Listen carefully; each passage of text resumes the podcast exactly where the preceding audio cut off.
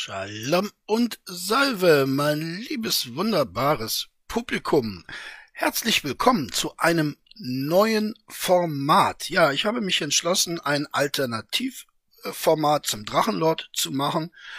Natürlich werde ich dem Drachenlord Hate äh, treu bleiben, aber ich möchte ab und an auch mal was anderes bringen und einige von euch haben mir immer mal wieder vorgeschlagen, irgendetwas vorzulesen und äh, ich habe diesen Vorschlag aufgegriffen und habe daraus jetzt dieses neue Format gebastelt. Also alle von euch, die an diesem regnerischen Sonntag ein Drachenlord Hader Video erwarten, denen sei gesagt, nein, heute geht es überhaupt nicht um den Drachenlord. Es wird auch kein Musikrätsel geben. Wie gesagt, es ist ein neues Format, das ich euch äh, gerne gleich erläutern werde. Ich möchte nämlich Texte vorlesen und äh, euch mit diesen berieseln, ja, beziehungsweise ihr könnt euch von diesen berieseln lassen. Ich habe überlegt, ob ich diesen Text auch einblende, äh, habe mich dann erstmal entschlossen, das nicht zu tun. Wenn ihr aber der Meinung seid, ähm, ich möchte unbedingt mitlesen. Gut, dann ähm, können wir das im nächsten Teil dieses Formates so machen. Heute ähm, habt ihr nur das Bild und meine Stimme. Und das ist ja auch schon was. Ähm, was wird vorgelesen? Ich denke mir, es wird ein Potpourri sein. Das können Essays sein, das können Kurzgeschichten sein, das äh, können auch durchaus mal wissenschaftliche Sachen sein, die ich dann kommentieren werde, gegebenenfalls. Lasst euch einfach überraschen, ja? Schickt mir keine Texte zu, denn die Textauswahl ist bereits abgeschlossen. Dazu vielleicht später noch ein bisschen mehr. Ähm, der heutige Text ist ein Essay. Und in diesem Essay geht es um den Menschen, dessen Porträt hier ihr hier auf einem Bild von Lukas Kranach, dem Älteren seht. Ich weiß nicht genau, in welchem Jahr es entstanden ist, aber es ist zu Lebzeiten Luthers entstanden, also im 15. Jahrhundert. Und äh, was äh, dieser Mensch so alles äh, gedacht und geschrieben hat, äh, das möchte ich euch heute ein bisschen näher bringen. Und ähm, der Kanalname Kunstliebhaber Heider äh, ist in diesem Kontext durchaus auch angebracht, denn es handelt sich, könnte man sagen, um einen Heider-Text zum äh, guten Martin Luther. So, äh, damit sei der Vorrede genug getan. Ich äh, wünsche euch viel Spaß beim Zuhören und ähm, bin gespannt auf eure Reaktion. Der Text heißt, wie ein Säufer zu Massenmorden aufrief und Gehör fand. Gehen wir zurück in das Jahr 1933. Verzeihung, die Jahreszahl schrieb sich angesichts der Überschrift ganz von selbst. Ich korrigiere mich und beginne erneut Gehen wir zurück in das Jahr 1525. Es erschien in Wittenberg eine kleine Schrift, die es trotz geringen Umfangs in sich hatte. Nicht was ihren erbärmlichen, philosophischen oder theologischen Gehalt anginge, sondern als Zeugnis einer selbst für diese Zeit außergewöhnlich brutalen Agitation der Menschenverachtung. Das Traktat trägt den Titel Wider die mordischen und räubischen Rotten der Bauern. Grob übersetzt, gegen die mordenden und raubenden Bauernbanden.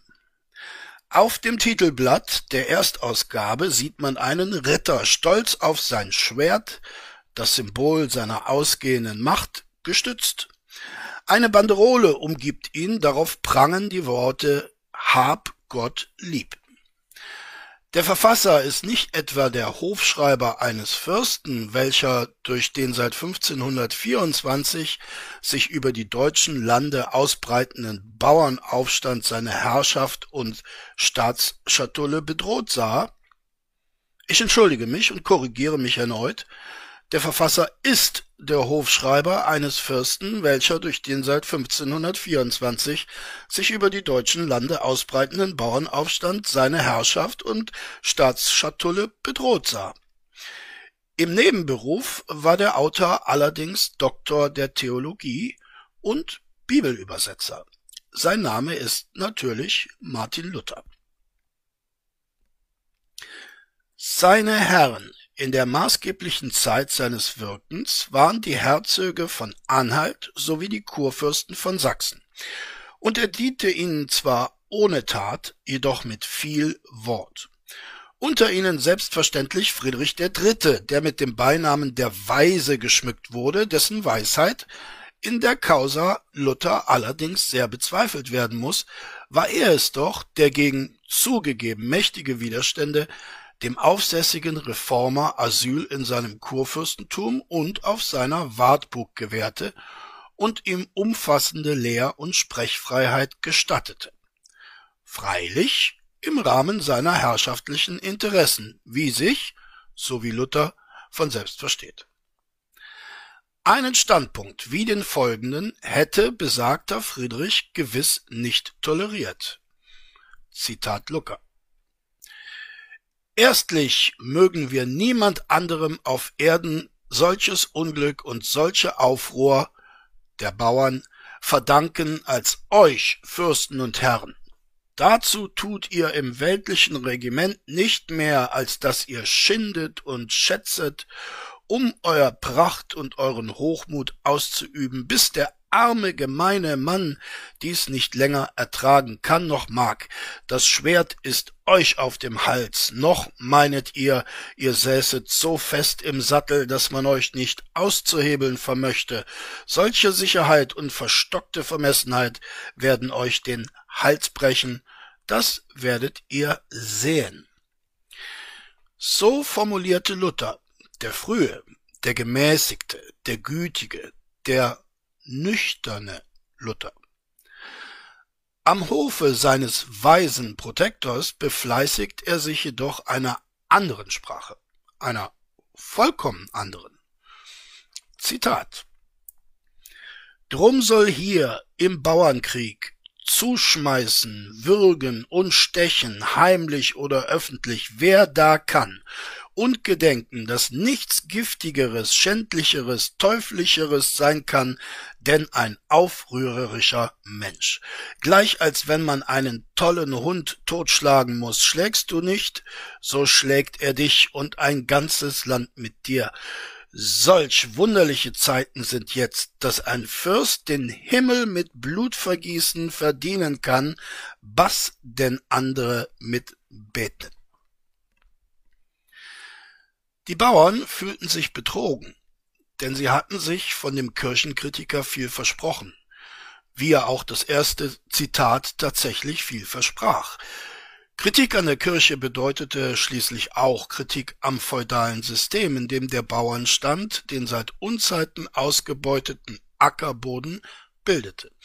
Zudem ist der Reformator niemals müde geworden, auf die Lehre des reinen Evangeliums zu pochen. Hatte Jesus Leibeigenschaft, Frondienste, erdrückende Abgaben und Steuern gut geheißen? Hatte er sie legitimiert? So etwas findet sich in der Bibel nicht, das wussten sie, denn das Neue Testament lag ja nun, dank Luther, in der Sprache des Volkes vor. Sie meinten, der ehemalige Augustinermönch sei ein Mann dieses Volkes, einer der ihren, jedenfalls einer, der auf ihrer Seite war. Und dort stand er zunächst immerhin auch. Entschuldigung, die Emma, äh, die Emma macht sich gerade eine Schlafkuhle. Emma, das stört. Ne? Gut, wird natürlich, wie ihr das kennt, rausgeschnitten. So, Sie meinten, der ehemalige Augustinermönch sei ein Mann dieses Volkes, einer der ihren, jedenfalls einer, der auf ihrer Seite war, und dort stand er zunächst immerhin auch. Am Ende jedoch musste das gegen Entrechtung und Willkür ins Feld ziehende Landvolk erfahren, dass niemand ärger gegen sie hetzte als ihr Luther. Sie mussten es äußerst schmerzvoll erfahren. Auf den Schlachtfeldern wurden ihre schlecht bewaffneten und noch schlechter organisierten Haufen von der Berufssoldateska massakriert. Als Luthers Schrift erschien, war ihre Niederlage schon nicht mehr abzuwenden. In Sachsen wurde der Aufstand im Folgejahr endgültig niedergeschlagen. Gefangen genommene Aufrührer wurden grausam gefoltert. Ich gestatte mir in diesem Fall die Redundanz und anschließend in aller Regel hingerichtet. Luther setzte sich neben dem Ädern hier vor allem für das Rädern ein. Dabei wurden dem Delinquenten beide Ober- und Unterarme sowie die Ober- und Unterschenkel zerschlagen, so dass seine Extremitäten alsdann durch die Speichen eines Wagenrades geflochten werden konnten. Die Radnabe steckte man auf einen Pfahl, richtete diesen auf und und weiter passierte nichts mehr außer einem oft tagelangen Todeskampf unter unerträglichen Schmerzen mit Empfehlung des Dr. Luther. Der Theologe streitet seine Verantwortlichkeit immerhin nicht ab. Zitat Prediger sind die allergrößten Totschläger, denn sie ermahnen die Obrigkeit, dass sie entschlossen ihres Amtes walte und die Schädlinge bestrafe. Ich habe im Aufruhr alle Bauern erschlagen, all ihr Blut ist auf meinem Hals. Das klingt nach Katzenjammer, nach Reue, jedoch im nächsten Satz stellt er klar, Zitat, aber ich schiebe es auf unseren Herrgott, der hat mir befohlen, solches zu reden. Keine Reue, kein Katzenjammer, immer noch benebelt, muss man annehmen, denn wenn der Herrgott ihm solches zu sagen befohlen hätte, dann hätte der Reformator sich die Mühe, das Neue Testament zu übersetzen, vollends ersparen können, weil offensichtlich nichts, was darin steht und wofür es steht, mit dem durch Luther offenbarten Willen Gottes etwas zu schaffen hätte. Da hier und da bereits klingende Gläser anklangen, ist eine Erklärung notwendig. Luther soll zu jeder Mahlzeit zwei Liter Wein und dazwischen Bier getrunken haben, Tag für Tag. Auch wenn man annimmt, dass das nur eine Übertreibung sein kann, eine maßlose Übertreibung, ist es jedenfalls nicht, denn sein maßloser Alkoholkonsum ist unbestritten und sogar gut dokumentiert. Mit seinen Gästen, oft Theologen und Studenten, lieferte er sich von ihm selbst sogenannte Saufduelle. Seine berühmten Tischgespräche endeten regelmäßig im Vollsuff der Teilnehmer. Hinzu kam seine Völlerei. Luther verzehrte Unmengen und diese mussten folglich mit Unmengen hinuntergespült werden. Ohne den Geist des Weines per se verteufeln zu wollen, muss man diesem Um- und Missstand beim Reformator Bedeutung beimessen.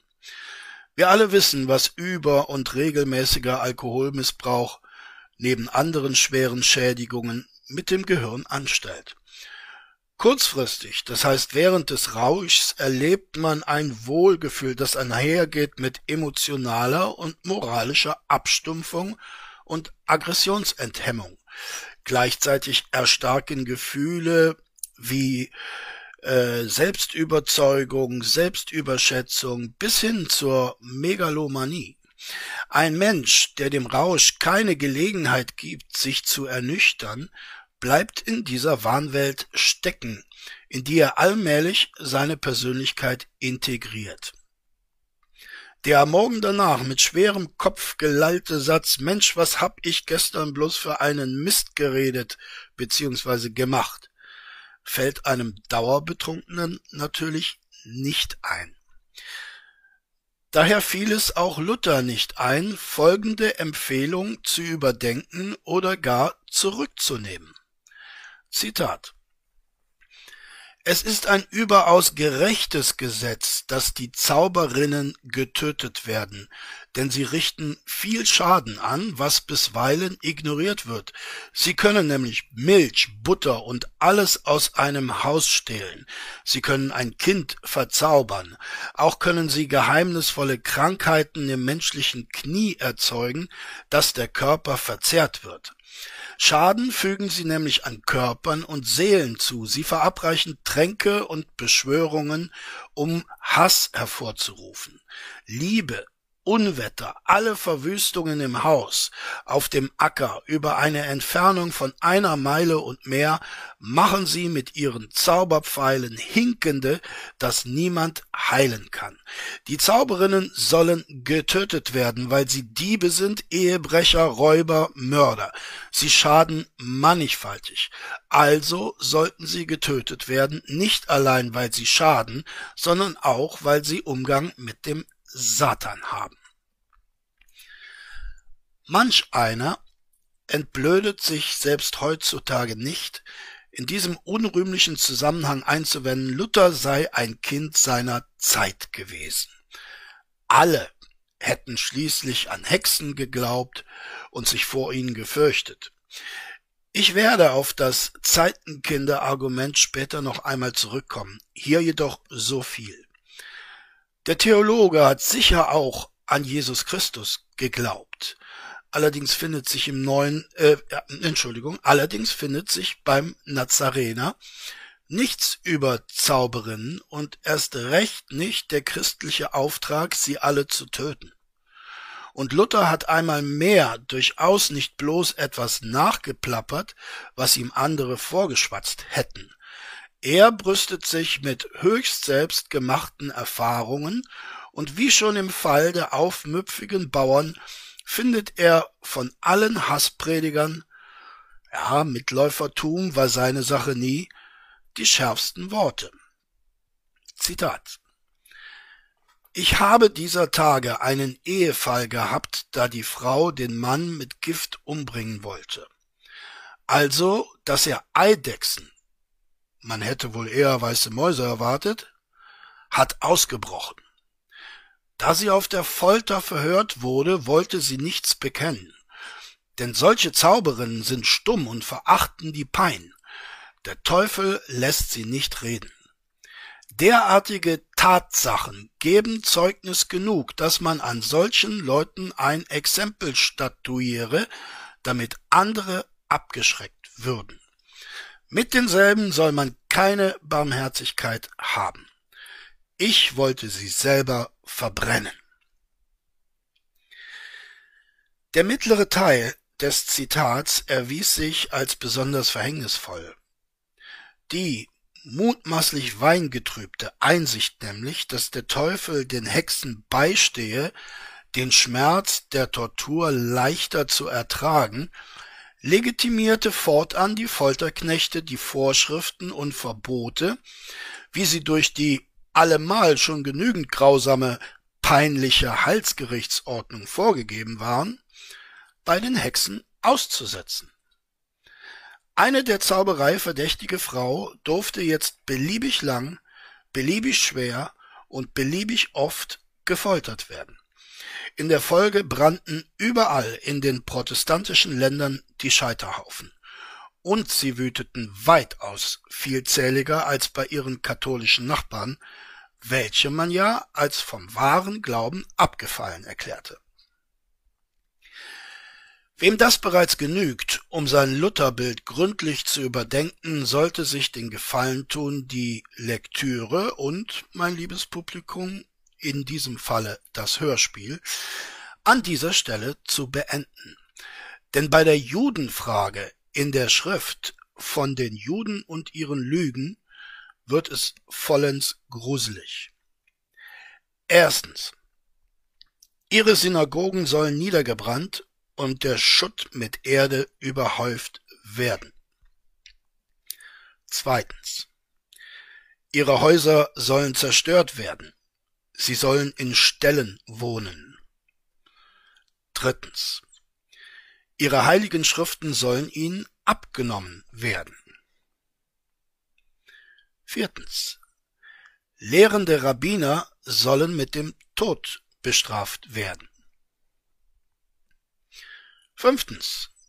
Das Recht auf Freizügigkeit sowie die Reisefreiheit soll ihnen verweigert werden.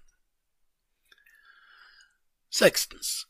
All ihr Geld und ihre Wertgegenstände sollen ihnen abgenommen werden. Siebtens. Arbeitsfähige Jüdinnen und Juden sollen zur Fronarbeit gezwungen werden. Was sich liest wie die Rassengesetze des Dritten Reichs, stammt aus Luthers Feder, die der Autor wohl ab und an statt ins Tintenfass fahrlässig ins Weinglas getunkt haben mag, denn zweifellos befand sich auch dieses während der Abfassung auf seinem Arbeitstisch. Sogar zu Luthers Judenhass ist immer wieder vorgebracht worden, Luther war ein Kind seiner Zeit. Dieses Argument ist das Mantra der unkritischen Luther-Rezeption. Antijudaismus, so lautet der schwächliche Versuch, das Übel abzusprechen, sei weit verbreitet gewesen in Luthers Jahrhundert. Mit Antijudaismus haben diese sieben Thesen hingegen schier gar nichts zu tun. Hier spricht ein Antisemit in reinster und radikalster Form. Und überhaupt, was ist denn erklärt oder gar entschuldigt durch diesen ewigen und überdies tautologischen Hinweis darauf, dass Luther ein Zeitgenosse seiner Zeit war? Alle sind wir Zeitgenossen unserer Zeit, anders lebt es sich schließlich nicht. Auch Joseph Goebbels war ein Kind seiner Zeit. Nationalismus und Antisemitismus waren gesellschaftsfähig im Deutschland des frühen 20. Jahrhunderts. Sind deshalb die Hetztiraden des Propagandaministers weniger verabscheuungswürdig? Ist er deshalb weniger verantwortlich für die schrecklichen Folgen seiner Agitation? Goebbels und Luther waren einflussreich. Ihre Reden, Querstrich Predigten, hatten Gewicht und fanden Gehör. Und beiden war das natürlich auch bewusst. Und sie sonnten sich in der Dunkelheit, die sie heraufbeschworen. Hier wird durchaus kein Apfel mit einem Birnenbäumchen verglichen. Ich gestehe jedoch zu, dass der Luther-Goebbels-Vergleich zumindest ein wenig, wie der Minister der Propaganda selbst, hinkt. Er hinkt, weil Goebbels sich nicht hinter Gott versteckte. Auch nicht hinter Adolf Hitler. Er vertrat eine verachtenswerte Überzeugung, seine Überzeugung. Luther indessen wandte, wenn es brenzlig wurde, den Prophetentrick an. Alles, was ich behaupte, kommt durch mich von Gott. Also ist es wahr und nicht bezweifelbar, und überdies wasche ich meine Hände in Unschuld. Worin besteht laut Luther die Schuld der Juden? Selbstverständlich in den alten Geschichten, die jeder kennt, sie wuchern, stehlen, rauben, sie sind faul und lästern gegen Christen und deren Gott. Sie entführen Kinder, sie trinken ihr Blut, sie verhöhnen und entweihen christliche Symbole etc. Somit ist klar, Zitat, dass sie giftige, bittere, rachgierige, hämische Schlangen, Meuchelmörder und Teufelskinder sind, die heimlich stechen und Schaden tun, weil sie es öffentlich nicht vermögen. Sie tun's auch niemand, denn uns Christen an. Das ist's, das ich droben gesagt habe, dass ein Christ neben dem Teufel keinen giftigeren, bitteren Feind habe, denn einen Juden. Der jüdische Stachel in Luthers feistem Fleisch sitzt jedoch tiefer. In seiner frühen Schrift dass Jesus Christus ein geborener Jude sei, legt er dar, weshalb niemand ernstlich an der Messianität Christi zweifeln könne. Und der Theologe begründet das mittelst akribischer Textarbeit. Zahlreiche Stellen des Alten Testaments werden zitiert, rezipiert und exegiert. Am Ende steht, für und von Luther unzweifelhaft nachgewiesen fest, der von den jüdischen Propheten erwartete Erlöser konnte niemand anderes als Jesus sein. Selbst und gerade die Juden, denn Luther argumentierte schließlich mit ihrem Buch, mussten das anerkennen, denn die Weisführung war clara et distincta, wie die euklidische Geometrie. Tatsächlich hatte Luther sich von seinem Werk geradezu eine Massenkonvertierung versprochen, spätestens nach dem vierten Schoppen. Jedem Juden, der es las, würden unweigerlich die Augen geöffnet werden und er würde Jesus den Heiland erblicken und unverzüglich ein Jünger Christi werden. So träumte dem Reformator, es kam indes anders. Die Juden zeigten sich widerborstig, wie die Judensau in der Wittenberger Stadtkirche. Niemand konvertierte. Luther disputierte mit jüdischen Gelehrten. Sie wiesen ihn auf Sollbruchstellen in den Gliedern seiner Beweiskette hin. Manche Interpretationen seien nicht zwingend, andere gar unzulässig. Das setzte, neben der Enttäuschung über die ausgebliebenen Konvertiten, der von und durch sich selbst berauschten Eitelkeit des Predigers gehörig zu. Von nun an galten ihm sämtliche Juden als teufelsbockbeinig, störrisch, rechthaberisch und streitsüchtig. Und daraus entwickelte er seine Endlösung. Zitat Sollen wir von der Judenlästerung rein bleiben und nicht teilhaftig werden, so müssen wir geschieden sein und sie aus unserem Lande vertrieben werden. In ihrem Vaterland dürften sie nicht mehr bei Gott über uns schreien und lügen, dass wir sie gefangen halten. Wir auch nicht klagen, dass sie uns mit ihrem Lästern und Wuchern beschweren.